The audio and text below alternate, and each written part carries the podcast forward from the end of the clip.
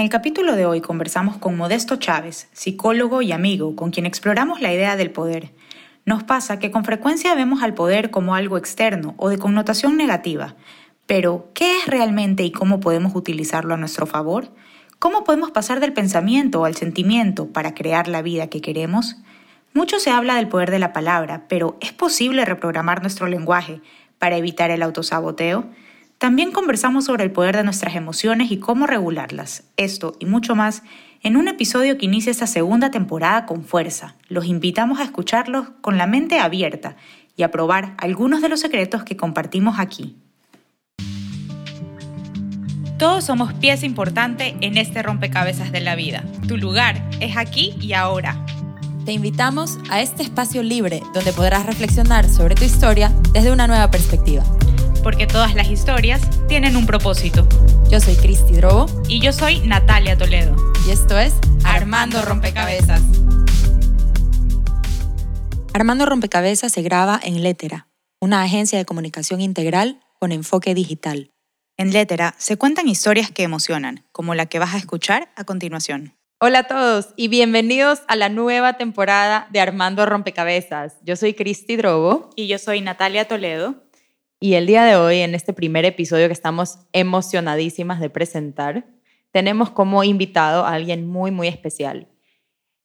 Modesto Chávez es psicólogo clínico, nuestro muy, muy querido amigo, y va a estar conversando con nosotras sobre algo muy importante para esta nueva temporada. Vamos a empezar con pie derecho eh, este viaje junto con ustedes, así que muchas gracias por acompañarnos. Muchas gracias, Modesto, por estar aquí y bienvenido. Muchísimas gracias, Cristi y Natalia, por la invitación. Muy contento de verlas y estar aquí presente y poder ayudar en lo que se pueda. Sí, Modesto, súper felices de, de tenerlo aquí con nosotras. Y como Cristi dijo, pues vamos a empezar con pie derecho esta temporada y vamos directo al grano. Esta temporada, eh, como las que escucharon el primer episodio con la intro, saben que se trata de el poder lo tengo yo. Entonces queremos empezar, Modesto, a conversar sobre el tema del poder. Esta palabra que, muchas veces tiene una connotación fuerte o a veces incluso hasta negativa para algunas personas, pues hoy queremos darle la vuelta y, utilizar ese poder eh, en nosotros y bueno, y saber cómo podemos utilizar y qué es esto del poder, de dónde viene. Bueno, en realidad es un asunto muy profundo y lo que yo sí quisiera empezar es que la gran mayoría como concepto ya lo tiene claro. querer es poder, tú tienes el poder. En conceptos la gente lo maneja, pero el problema es del pensamiento pasarlo al sentimiento. Es decir, llegarla a sentirlo, que se traduce en llegar a creerlo. ¿Por qué no lo creemos? Porque es un problema de programación lingüística, ¿no?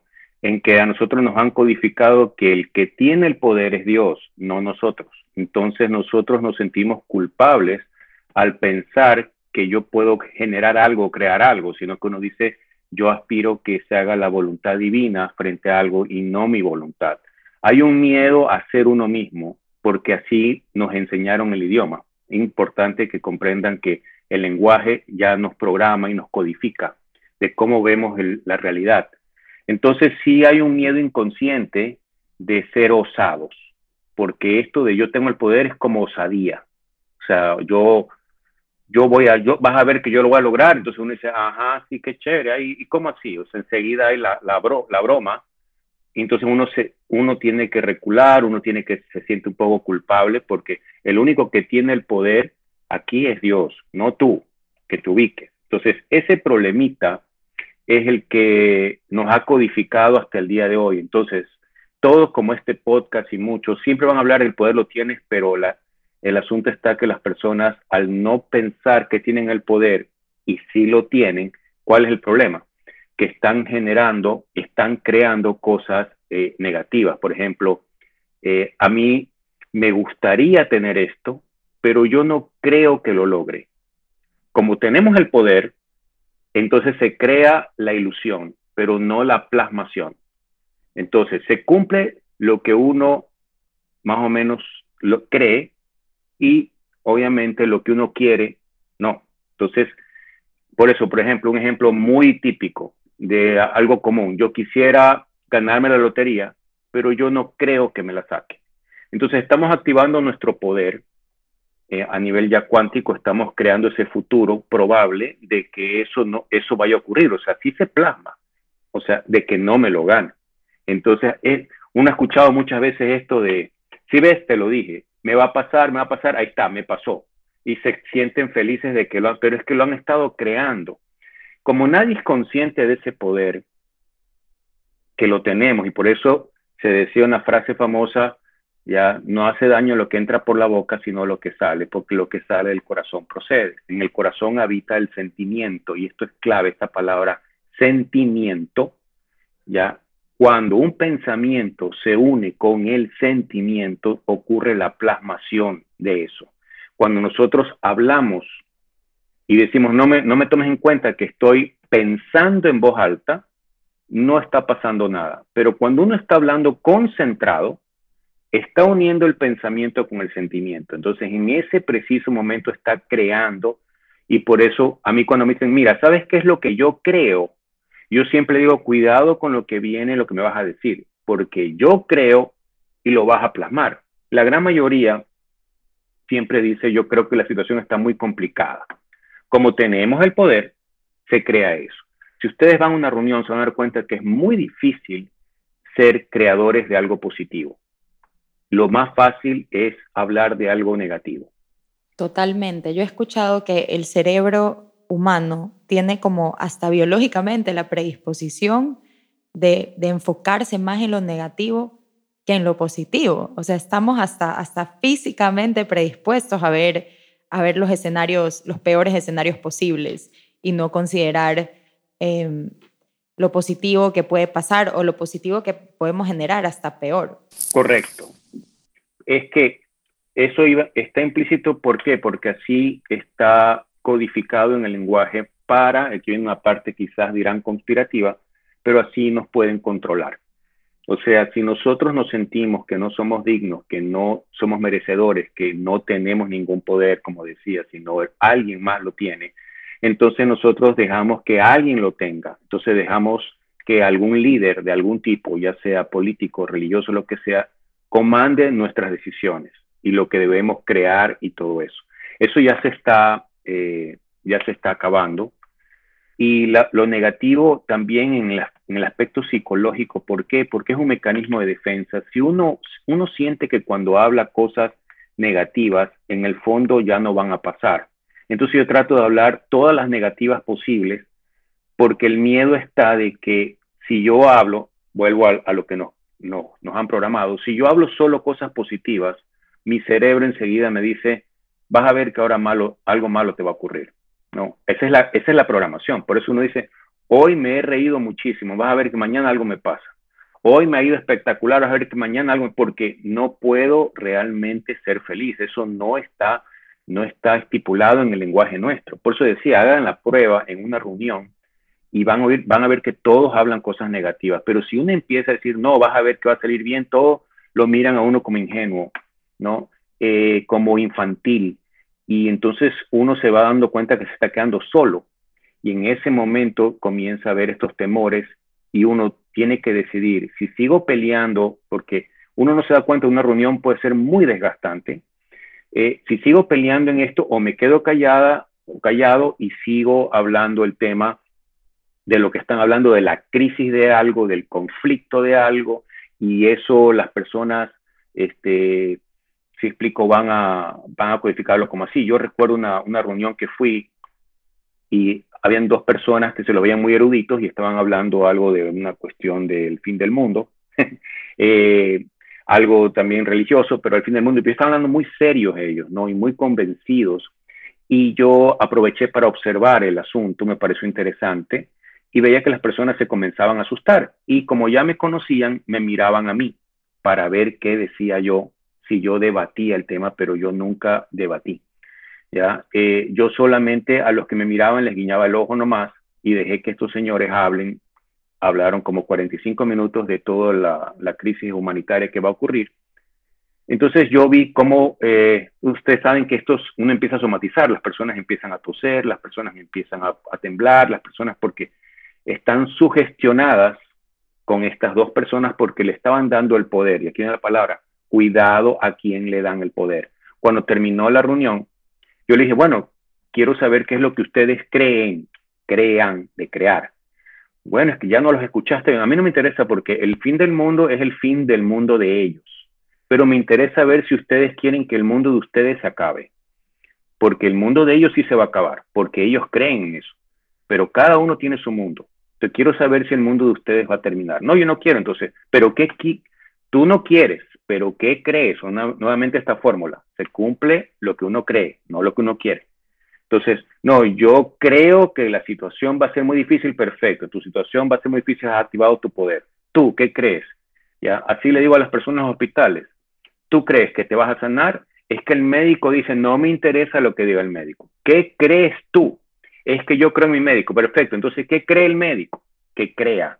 El médico dice que voy a tener tres semanas, que voy a tener, entonces tres semanas tú, porque nuestras células escuchan a nuestro cerebro a nuestro poder. Mucho cuidado con esto porque así recuerden esto que el poder está obviamente dentro de nosotros, no hemos sido educados para eso, pero hay este miedo de la famosa burla que dicen que en el caso de ustedes le dirán qué creídas que son. Porque qué es lo que se creen, ya eso. Porque qué es lo que tú te crees. Entonces uno tiene que decir interesante pregunta, ¿qué me creo? ¿Qué imagen he creado de mí? cuando me miro al espejo, cómo me siento, quién soy, y en base a eso estoy creando mi cuántica o mi realidad ¿no? Eh, que, tengo eh, a mi alrededor. Entonces, cuando algo no me está saliendo, algo estoy haciendo mal. No es que, como dicen, a mí me tocó mal, tengo mala suerte. La suerte es otra mentira o la mala suerte. Bueno, hasta cierto punto es muy fácil echarle la culpa a los demás de todo lo que nos pasa, a las circunstancias, a la pareja, a la familia, a mis papás, a mis hijos. Y, esto de, asumir un poco la responsabilidad, no un poco, ni siquiera, o sea, asumir nuestro poder, o sea, el poder que tenemos en realidad de, dirigir nuestra vida a través de nuestros pensamientos, da un poquito de miedo, me parece que es como, como mucha responsabilidad. Es bastantísimo, por eso como dijeron al comienzo, esto de tener el poder puede ser algo muy negativo, porque ya quién culpo, porque todo el mundo le gusta culpar al diablo, qué sé yo, a, las malas vibras, qué sé yo, qué, pero yo no, yo soy una víctima. Ahí viene, ahí viene la, la palabra de yo soy una víctima. Sí, un poco eso era lo que queríamos, eh, lo que queríamos conversar también. Eh, esta victimización constante en la que caemos, por un lado, y por otro lado, este tema también eh, que se escucha mucho cuando empiezo a estar como muy positivo, ¿no? Entonces se me ha metido y estamos en una onda donde tenemos que repetirnos muchos mantras positivos y cosas positivas, pero llega algún punto en que yo siento que a veces como que la gente se cansa de, de esto o dice como que se desilusiona. Entonces por eso viene esto de a veces prefiero pensar en negativo y así por lo menos me sorprendo, como en un tema de expectativas estamos como todo el tiempo diciendo, bueno, si mi expectativa es menor, pues capaz me sorprendo. Entonces prefiero poner mi expectativa abajo o mi deseo para luego, eh, para luego sorprenderme. No decepcionarme. Y no decepcionarme. Entonces, un poco, ¿cuál es un tip o, qué podemos hacer cuando entramos en cualquiera de estas dos cosas? Porque a mí me parecen que son como dos caras de la misma moneda, la victimización por un lado y por el otro lado entrar este positivismo como, como que, que, estoy como esperando demasiado, esperando demasiado, esperando demasiado, pero no sé si es como que a veces pareciera que la persona se pone tan positiva que en algún momento se lo cuestiona y dice, es que me estoy poniendo como una meta muy alta que no voy a cumplir y ahí mismo se desbarata. No sé si va por ahí el tema. Correcto. Lo que, lo que sucede ahí es que cuando alguien está muy, entre comillas, la, el pronóstico este muy positivo, implica que tiene miedo. Porque si yo digo, por ejemplo, yo no estoy enfermo, yo no estoy enfermo, yo no estoy enfermo, entonces yo le digo, ¿por qué dices eso? Porque estoy súper enfermo.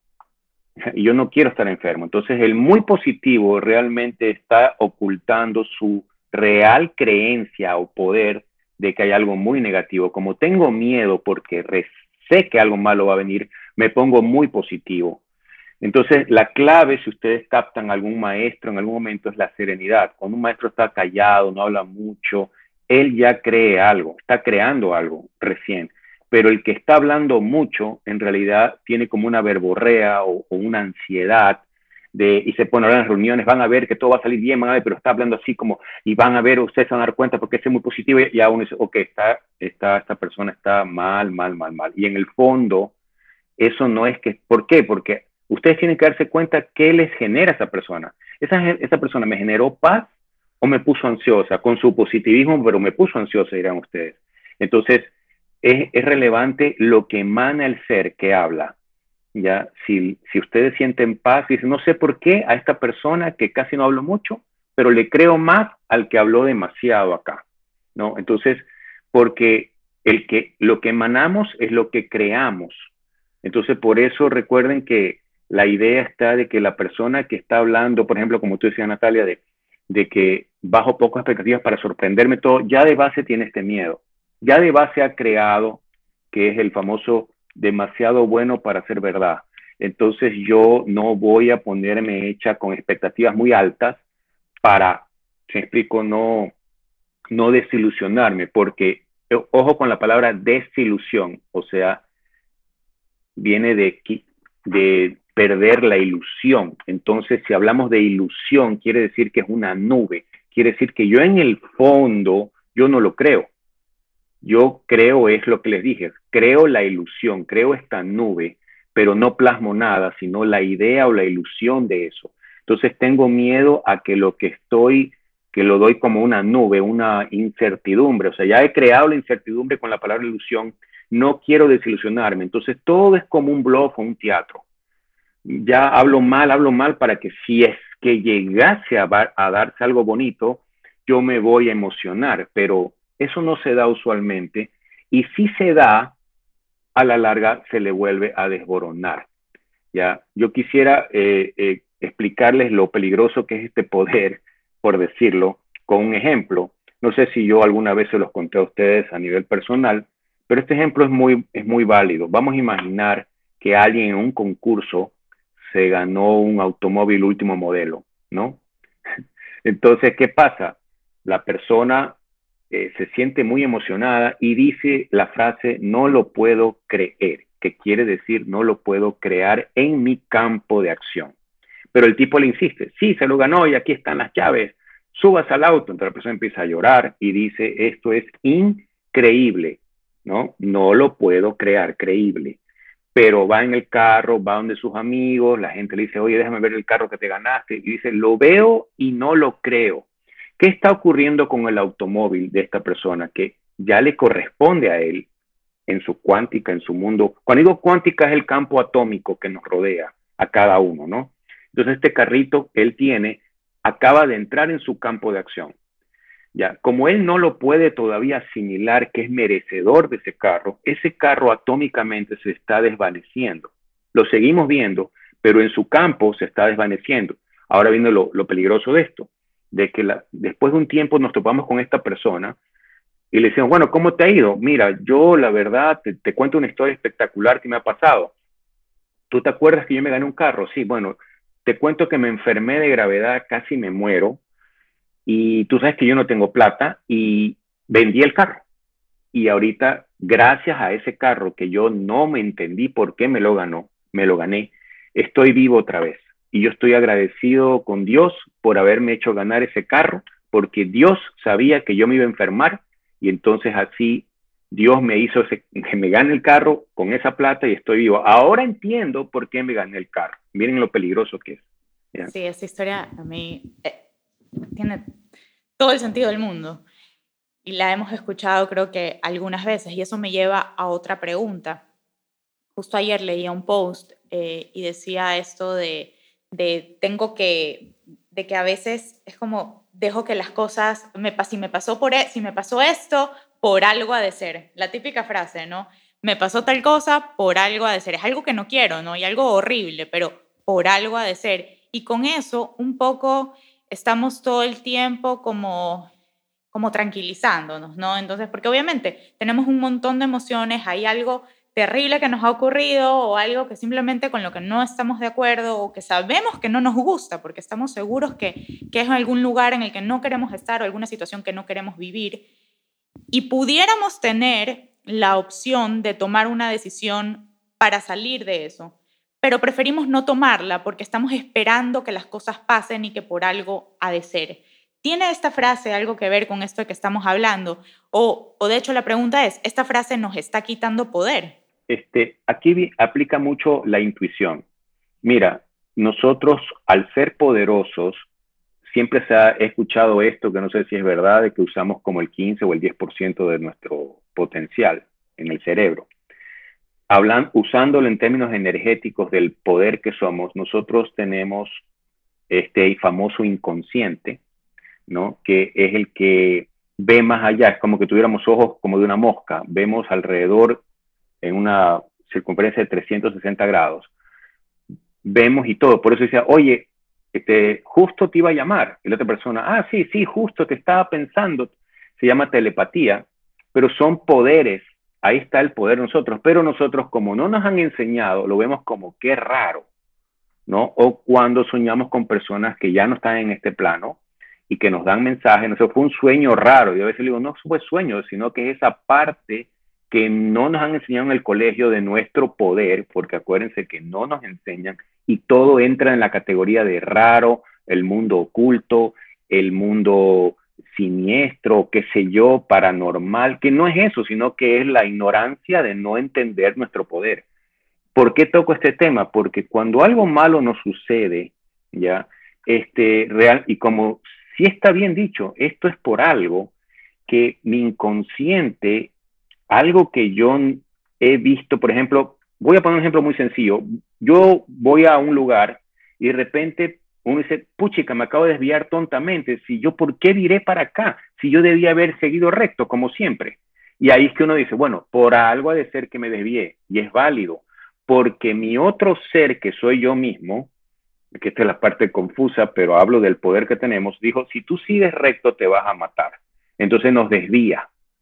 Y si es claro y es preciso decir por algo, pero ese por algo está unido a la ignorancia de no entender que nosotros manejamos los tiempos, que nosotros sabemos las proyecciones futuras de nuestra propia vida y nos cuidamos.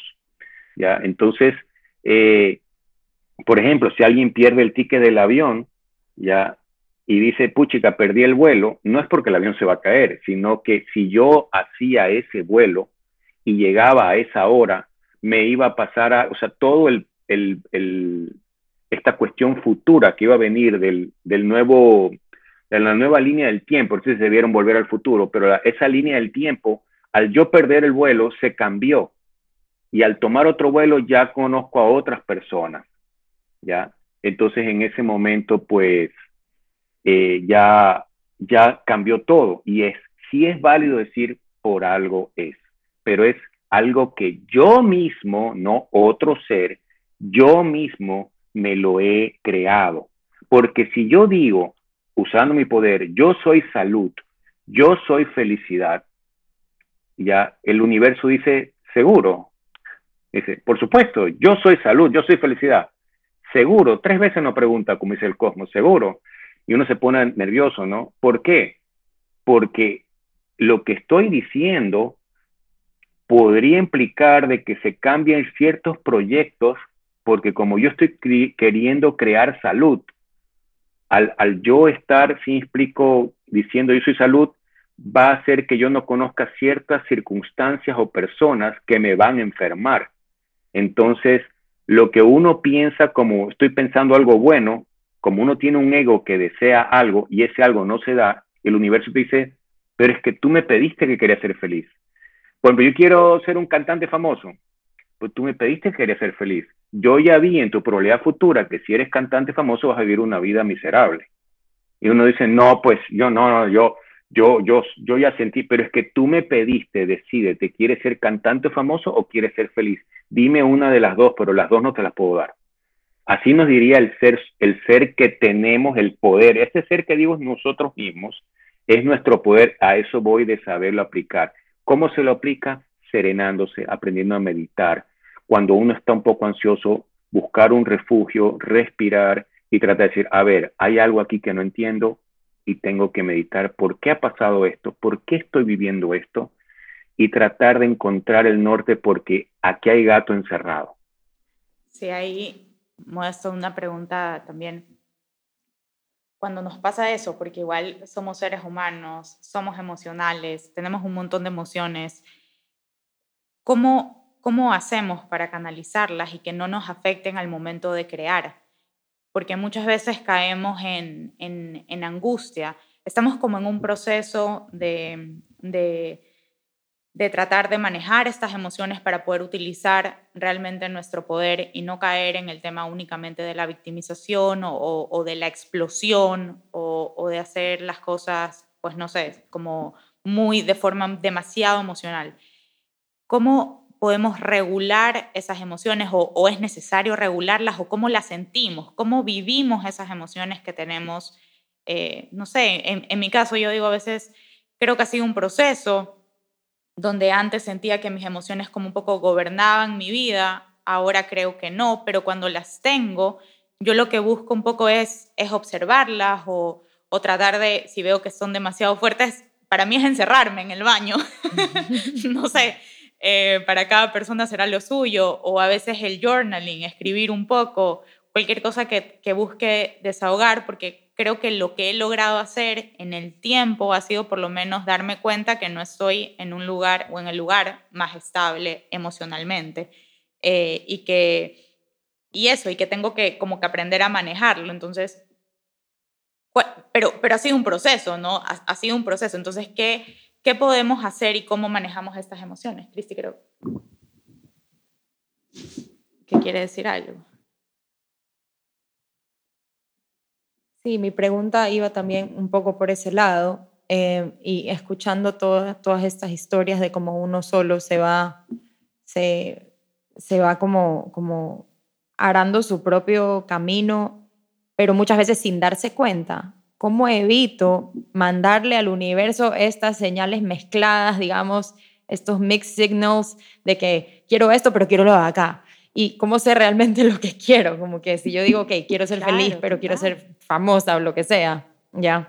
Em, cómo enfocar nuestras emociones o nuestros pensamientos y, y, tener como esa sabiduría un poco de, de, de escoger, a ver, realmente lo que quiero es esto, y una vez que lo defines, cómo pedirlo de la mejor forma para que no se te crucen todos los mensajes y no termines consiguiendo algo que no querías en el fondo.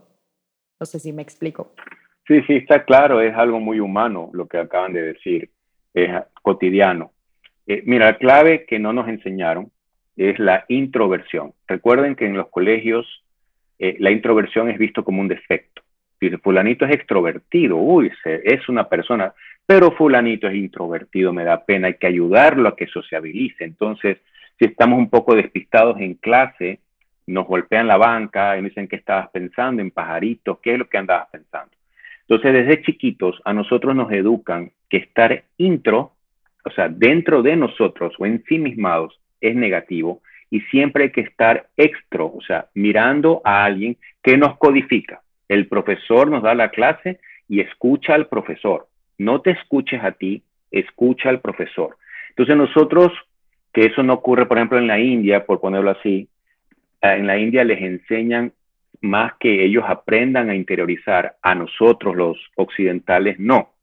Entonces eso hace que no hayamos aprendido algo muy relevante que es la quietud de la mente, ¿no? Entonces, por eso ahorita tenemos que reprogramar eso que nos programaron en la infancia, que no es correcto. Por eso a mí siempre me da pena, dicen, ya fulanito entró al colegio, a mí me da pena porque ya lo van a dañar. ya, lo van a comenzar a codificar sobre jamás pienses en ti, piensa en los demás, piensa en el prójimo, no andes pensando en ideas tuyas, no andes introvertido, habla con tus compañeros, habla con la gente entonces siempre se ve mal esto de, cierra tus ojos y ve hacia tu mundo interior. ¿Qué colegio enseña eso? Creo que ya algunos están empezando, si he escuchado, lo cual me da mucha alegría. Están enseñándole a los niños a meditar.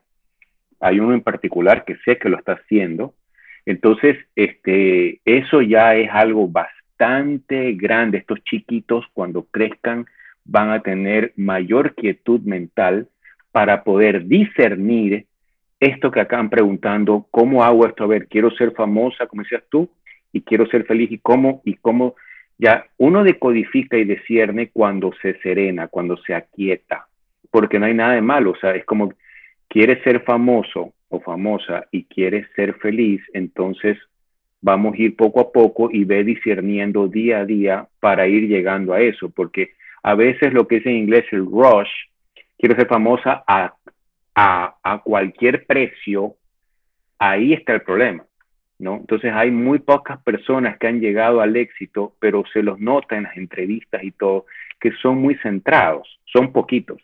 La gran mayoría se los ve alocados y tienen vidas alocadas, pero las personas que están centradas es porque la fueron, fueron uniendo su parte interna de, sí quiero ser famoso, pero no por, por mi ego, sino porque quiero ayudar o qué sé yo a las personas con mi mensaje y todo, y a la vez quiero mi privacidad y quiero mi vida tranquila. Entonces lo, lo, equilibran y logran ser personas que son medianamente famosas. Las personas extremadamente famosas, estamos hablando que están usando su poder, pero unidas mucho al ego por un problema de un complejo de inferioridad que se ve saciado al tener tanto poder, ¿ya? Y es la única manera sentir que todo el mundo me aclama ya compenso, o esa persona diría, yo sí tengo el poder, mira cómo la gente me aclama, pero no sabes el costo, el precio de la fama que dicen, lo que me llevó a esto. Pero hay personas que igual tienen influencia, tienen, sienten ese poder, pero quieren ayudar, pero no tienen esa necesidad de demostrarle a los otros que tienen el poder. Cuando uno tiene esta esto como me puse el nombre, yo mismo me puse mi nombre, ¿no? Esta modestia, ¿ya? Entonces, lógicamente, es esta parte de quedarse quieto. Si yo me la puse es porque quizás yo en, en un pasado yo metí la pata en eso, ¿no? Entonces ahora me puse ese nombre para quedarme, si explico, tienes el poder, pero mantén la modestia en ese poder, que viene el namaste. ¿Por qué la modestia en ese poder? Porque el de al lado también lo tiene. Estas personas piensan, yo tengo el poder y tú no. Pero aquí el namaste, como le dicen, es saludo la divinidad que hay en ti. Cada uno tiene el mismo poder que tengo yo. Entonces ya en base a eso uno ya tiene una actitud más mesurada y tranquila. Pero cuando el ego está inflado, hablamos ya en términos clínicos de que la persona algo le pasó de chiquito, que es el famoso tipo villano de Marvel, que dice me las van a pagar todas cuando yo tenga el poder. Y eso ocurre mucho en la política también, lamentablemente. Y, hablando de política, que es un tema, pues que bueno, ha estado como reciente en Ecuador, ¿cómo hacemos justamente para que ese poder que a veces sentimos que lo manejan desde afuera y en el cual nos vemos como sometidos, eh, ¿cómo, ¿cómo hacemos para que ese poder sea nuestro? ¿Qué consejo podemos darle a las personas que nos escuchan en este caso para que no no sientan pues que ese poder está afuera, porque hoy estamos hablando de la política, pero muchas veces lo perdemos es con, con algún esposo o con algún padre o, el jefe. con el jefe o con un amigo, o, etcétera. Siempre somos o, o, podemos estar en esta posición como manipulable. ¿Cómo hacemos para, o, cómo, cuál es el consejo que podemos, aunque creo que ya hemos dicho bastantes, pero cuál es el consejo que podemos dar para que las personas realmente eh, interioricen que el poder pues no lo tiene un político, no lo tiene esa persona que está afuera, sino que realmente está en mí y que está en mí ver o, vivir ese cambio que realmente quiero tener, si es que es un cambio o, la vida que quiero tener. A ver, aquí viene una, una cuestión muy importante que todos sí se van a sentir identificados por el aspecto religioso, eh, que lo veo positivo, que es la oración.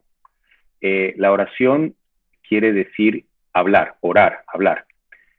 Ahora, usando la ecuación, yo tengo el poder, ya, yo en mi cuarto me pongo a hablar, pero en decretos, doy órdenes de lo que yo quiero plasmar en mi vida y en los demás, en la medida acorde a leyes de cada uno, a mí, para mi país, para mi trabajo, lo que sea, ya eh, por decirlo, si uno ha visitado los chamanes o los brujos, el poder de ellos está en la palabra y también los políticos y todo. Entonces, si yo tengo el poder y yo desde mi cuarto empiezo a dar una orden sobre mi vida y sobre mi circunstancia, eso va a tener una consecuencia. La gente, ese es el problema, las personas creen que no. Yo parezco loquito hablando en mi cuarto, pero sigue todo igual. No, se está comenzando a gestar un cambio. Por ejemplo, un país, si todas las personas cambian su mentalidad, eh, desde, o sea, si hiciéramos un experimento a cada uno dentro de sus cuartos que hablen, no le dan poder a nadie, sino que se empoderan lo que ellos quieren lograr, quiero un país mejor, quiero un país mejor. Esto, cualquier gobierno que va a destruir por esto que hablé anterior del ego, del poder, ya se ve completamente diluido, se le develan cosas, le salen mal las cosas, porque como nosotros tenemos el poder, eso no se puede gestar o plasmar. Claro, y ahí viene esto de no ser apáticos con, con, con la política, no ser apáticos con lo que está pasando, sino igual decir lo que creemos o utilizar nuestra voz, que es un poco lo que Cristi y yo queremos hacer aquí en este podcast. Exacto, exacto, sí. Crear una conciencia separada. O sea, ¿qué estoy dando yo ahorita? Una ciencia de algo para que tengamos conciencia, o sea, con conocimiento de causa. Entonces, no se olviden que tenemos el poder. Entonces, la gente dice, tiene miedo de que, ay, si queda tal persona por aquí, igual, sea lo que sea, tenemos el poder entonces, bueno, ¿y qué pasó en otros gobiernos que la gente se sometía? Porque la gente no cree que tiene ese poder y la gente ya se dejó someter. Entonces, tienen el poder, o sea, usan su poder para darle el poder al líder. Ya aquí, ya la idea es que si las personas se vuelven, como dice la palabra hachú, dice yo no me voy a dejar, ya créanme que no va a lograrse, no se va a lograr. Entonces, para mí siempre es muy relevante qué es lo que cree cada nación de su país cada país es como una familia y qué cree cada familia, porque la familia del vecino puede ser muy disfuncional y la del otro vecino muy exitosa. Pero dice, bueno, hay que ver cómo hablan en esa familia. Entonces, es muy importante cómo habla la gente, en este caso, ecuatoriana, cómo habla de su realidad. Y si ustedes se dan cuenta, por ejemplo, en, en los Estados Unidos, que el nombre ya lo dice, son estados que están unidos, ellos siempre en toda gasolinera, en todo puesto hay una bandera, hay una bandera, hay una bandera. ¿ya? Y ellos siempre se sienten muy felices de su, ellos han creado ese, esa cuántica de ese país, ¿no? Entonces, eh, por ejemplo, a mí no me gusta el eslogan que sacaron en el fútbol de sí se puede. Eso quiere decir que no se podía. O sea, que creíamos que no, pero sí se ha podido. Entonces hay una especie que éramos inválidos y ya como que creo que no. Ya, pero uno tiene que decir, claro que se puede, o sea, pero ¿qué te crees tú? Entonces, si yo me siento ecuatoriano y me siento disminuido, entonces vendrá alguien y prácticamente se puede adueñar. Y lo bueno de Ecuador es que está, tiene muchas regiones, o sea, la insular, la costa, la sierra y el oriente, y cada una de ellas tiene una manera diferente de percibir la realidad. Entonces eso hace que es muy difícil gobernar a toda una masa porque piensan muy diferente y eso nos salió eh, a favor. Entonces, por eso es que aquí, volviendo a nuestro tema que nos estamos yendo un poquito, pero para mí eh, lo relevante es esta famosa oración. Como yo alzo mi brazo derecho, como quien dice, y me mando una de Harry Potter buenas ahí. Yo tengo el poder y bla, bla, bla, y mira, ya se están riendo. Pero eso es no, eso es verdad. Si lo hacen así, no, van a ver que empiezan a temblar porque les da miedo, qué ridícula que soy, dirán. Pero si hablan así, ustedes están creando una realidad y se va a plasmar. Por eso recuerden, este poder por algo nos lo quitaron o nos hicieron creer que no lo tenemos para que no hagamos esas cosas. Como esas cosas no se hacen. Tú háblale al a la persona que tiene el poder y dile lo que tienes que hacer. Pero tú no te pongas en tu cuarto a hacer tus conjuros porque a cualquiera le da miedo, pues si ve eso, ¿qué estás haciendo? Entonces, estás con una vela y haciendo cosas raras, ya me da miedo. Entonces, pero en realidad están creando ese poder, están haciendo algo heavy ahí. ¿Ah? Así que no lo vayan a hacer con hombres y cosas así, nomás les, les recomiendo, tengan cuidado. Modesto, ¿qué concepto nos tiene? Que cree que le vamos a hacer la macumba, quién sabe a quién. No, no, no, solamente úsese con mucho cuidado. Eh, los consejos que acaba de dar Modesto me parecen muy interesantes para decretar cosas positivas para nuestra vida y, y cosas que queremos, que queremos manifestar en nuestra vida, pero por favor, respetando la libertad de los demás. Total. ¿Y, ¿Y, esos principios cómo juegan ahí? O sea, eh, a la larga, a la larga, no es que la persona va como zombie hacia uno, sino que a uno lo que ocurre es que las cosas empiezan a develarse. O sea, porque como la otra persona también tiene poder, si la otra persona dice, tú no me vas a mí a dominar, entonces como yo mandé ese conjuro, ¿no? Y ese poder mío, y la otra persona no se deja, se genera una develación ante la otra persona de que yo soy una mala persona. Por eso estos brujos se ponen puros talismanes y cosas así para protegerse porque están haciendo eso, pero están haciendo mal. Usualmente no les va bien a estas personas que hacen estos trabajos, no viven bien, si se dan cuenta, pero usan puras cosas para protegerse, pero igual no les sirve. El poder es tan grande que todo se les regresa. No se olviden de la ley, lo que todo lo que sube tiene que caer. Y me encanta justamente esto de la develación, o sea, un poco eh, esto yo creo que parte del poder y, la forma de usarlo a veces es pedir ver, porque muchas veces vamos ciegos por la vida. Entonces, pedir ver para que esa claridad que muchas veces no tenemos, porque como decía Cristi, a veces no sabemos qué es lo que queremos, o sea, queremos esa fama o esa felicidad. Y a veces lo que necesitamos es claridad para ver qué es lo que realmente queremos en un tema específico. Eso creo que es lo primero que yo manifestaría o pediría. Hoy que llegue a mi casa, me voy a poner en mi cuarto como loquita a pedir, a pedir ver, pedir claridad y pedir sabiduría para poder, para saber pedir. O sea, pedir sabiduría para pedir bien. Bueno, y sí, yo, yo me acuerdo y, lo hemos conversado con, contigo, Modesto. Eh, de chica, eh, obvio, siempre muy metida en el tema de la oración de alguna forma, pero siempre pedía el tema de, eran tres cosas, una que nunca me acuerdo, ahora de grande, pero siempre pedía sabiduría y paciencia.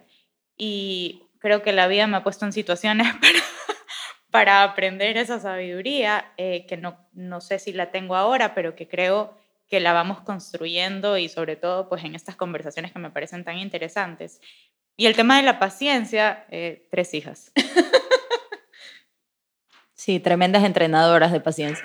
Sí, indudablemente que eh, necesitamos eh, solicitar eso. Yo les recomiendo siempre que antes de dormir, que es bastante clave, porque es bastante clave, porque cuando nosotros dormimos nos desconectamos de esta dimensión. Entonces pasamos a lo que se llama la dimensión del no tiempo y no espacio, que es la cuarta dimensión. El famoso me fui, me quedé dormido, ¿dónde estuve? y, le hablamos ahí, ahí entramos en la, como no codificamos esa dimensión, le ponemos el nombre tuve un sueño, pero estamos en la cuarta dimensión. ¿A dónde quiero llegar? Que cuando uno antes de dormir pide, quiero ir a lugares o templos de sabiduría, mientras mi cuerpo está descansando, quiero ser instruida o instruido, ya, me van a pensar que soy... hoy día voy a hacer eso. No, eso funciona. por si acaso, hoy día lo voy a hacer. Eso. Bueno, sigue, sigue, sigue nos explicando. Mira, es muy relevante esto. Ya, por ejemplo, si están con alguna enfermedad, quiero ir al templo de sanación y quiero que mientras mi cuerpo descansa, quiero que se vaya ya trabajando para la recomposición o mi salud absoluta.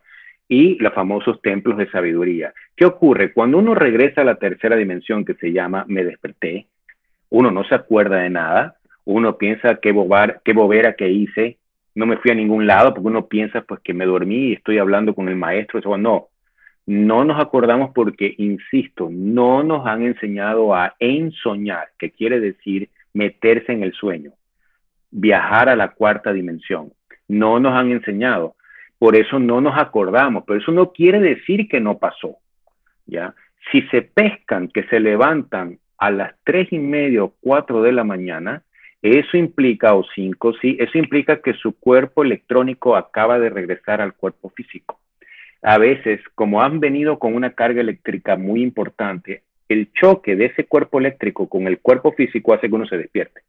Les hago la advertencia. Entonces, pero quiere decir algo muy bueno que ha pasado. No se preocupen cuando vean que se han levantado en la madrugada. Eso quiere decir bingo, lo logré. Estuve en un lugar increíble, regresé y hubo un choque eléctrico y me desperté.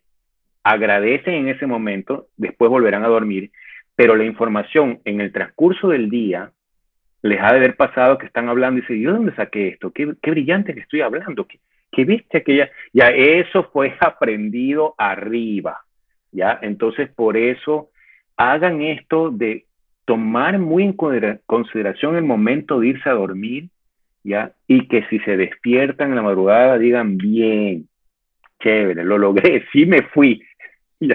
Sí, ahorita solo para ir como un poco cerrando todas estas cosas maravillosas que hemos hablado, eh, y dejar con este tema también, porque lo tocas ahorita, el tema del agradecimiento. ¿Cómo juega eso? ¿Tenemos que ponernos en, mentalidad de agradecer todo lo que nos pasa o, cómo funciona esto del agradecimiento? El, el, agradecimiento que se traduce en gratitud es el reconocimiento, si explico, de, de que somos uno, de que estamos en una familia inmensa, de que nos sentimos eh, parte ya como involucrados. Entonces, es la gratitud, lo que uno dice siempre, gracias por la ayuda. Entonces, si yo digo, quiero un templo de sanación, me están ayudando, entonces yo agradezco. Dicen, tienes que agradecer por educación. No, es un asunto de gratitud, es algo que a uno le nace porque se siente muy feliz de lo que uno ha recibido. Entonces, cuando uno vive algo muy bonito, uno siempre debe agradecerlo. Si uno quiere decirlo a Dios, al universo y más bonito también a la persona, pero siempre, eso sí, cuando uno agradece, ya está reconociendo, separen la, la palabra, reconocer, o sea, volver a conocer, ya, eh, que viene a ser a recordar lo que somos, porque antes de nacer sí sabíamos quiénes éramos, ahorita estamos volviendo a reconocernos, o sea, volvernos a acordar quiénes somos. Entonces, cuando agradecemos, estamos reconociendo ese poder magno que estamos envueltos esa gratitud y esa humildad también, porque es una manera también correcta de manejar nuestro poder, porque si no agradecemos nada, vamos a manejar mal el poder. Olvidamos el namaste y nada, sino que yo soy el poderoso y tú no. Entonces, el que agradece reconoce al otro, sea lo que sea ese otro. Creo que nos vamos a quedar con esa palabra, esa última frase. El agradecer reconoce al otro. Me encantó también esa frase. Está, o sea, dentro de todas las montón de frases increíbles que hemos escuchado hoy, pero esa también me gustó bastante. Modesto, muchísimas gracias en la onda de la gratitud. muchísimas gracias por acompañarnos hoy y por compartir con nosotras tu sabiduría. Que la verdad sí, demasiada sabiduría, Modesto. Muchísimas gracias porque este ha sido un tema que, que nos emociona tanto y tener esta claridad en este momento, pues la verdad solo, solo tenemos palabras de agradecimiento. Bueno, y yo más para ustedes porque me permiten esta oportunidad. Los tres ahorita estamos haciendo una labor muy bonita para la gente que lo está escuchando porque estamos compartiendo una ciencia, un conocimiento. Y yo también estoy muy agradecido, la verdad, con ustedes. Las quiero mucho. Les agradezco muchísimo esta oportunidad que me han brindado el poder ayudar a las personas. ¿ok? Y muchas gracias a todos los que nos escuchan. Eh, esperamos que hayan disfrutado este episodio tanto como nosotras. Bienvenidos una vez más a esta, esta nueva temporada. Y, esta, esta temporada que ha empezado con mucho poder. Sí, con mucho, mucho poder. Y bueno, los esperamos entonces en, un, próximo Armando Rompecabezas. Chao. Cuídense.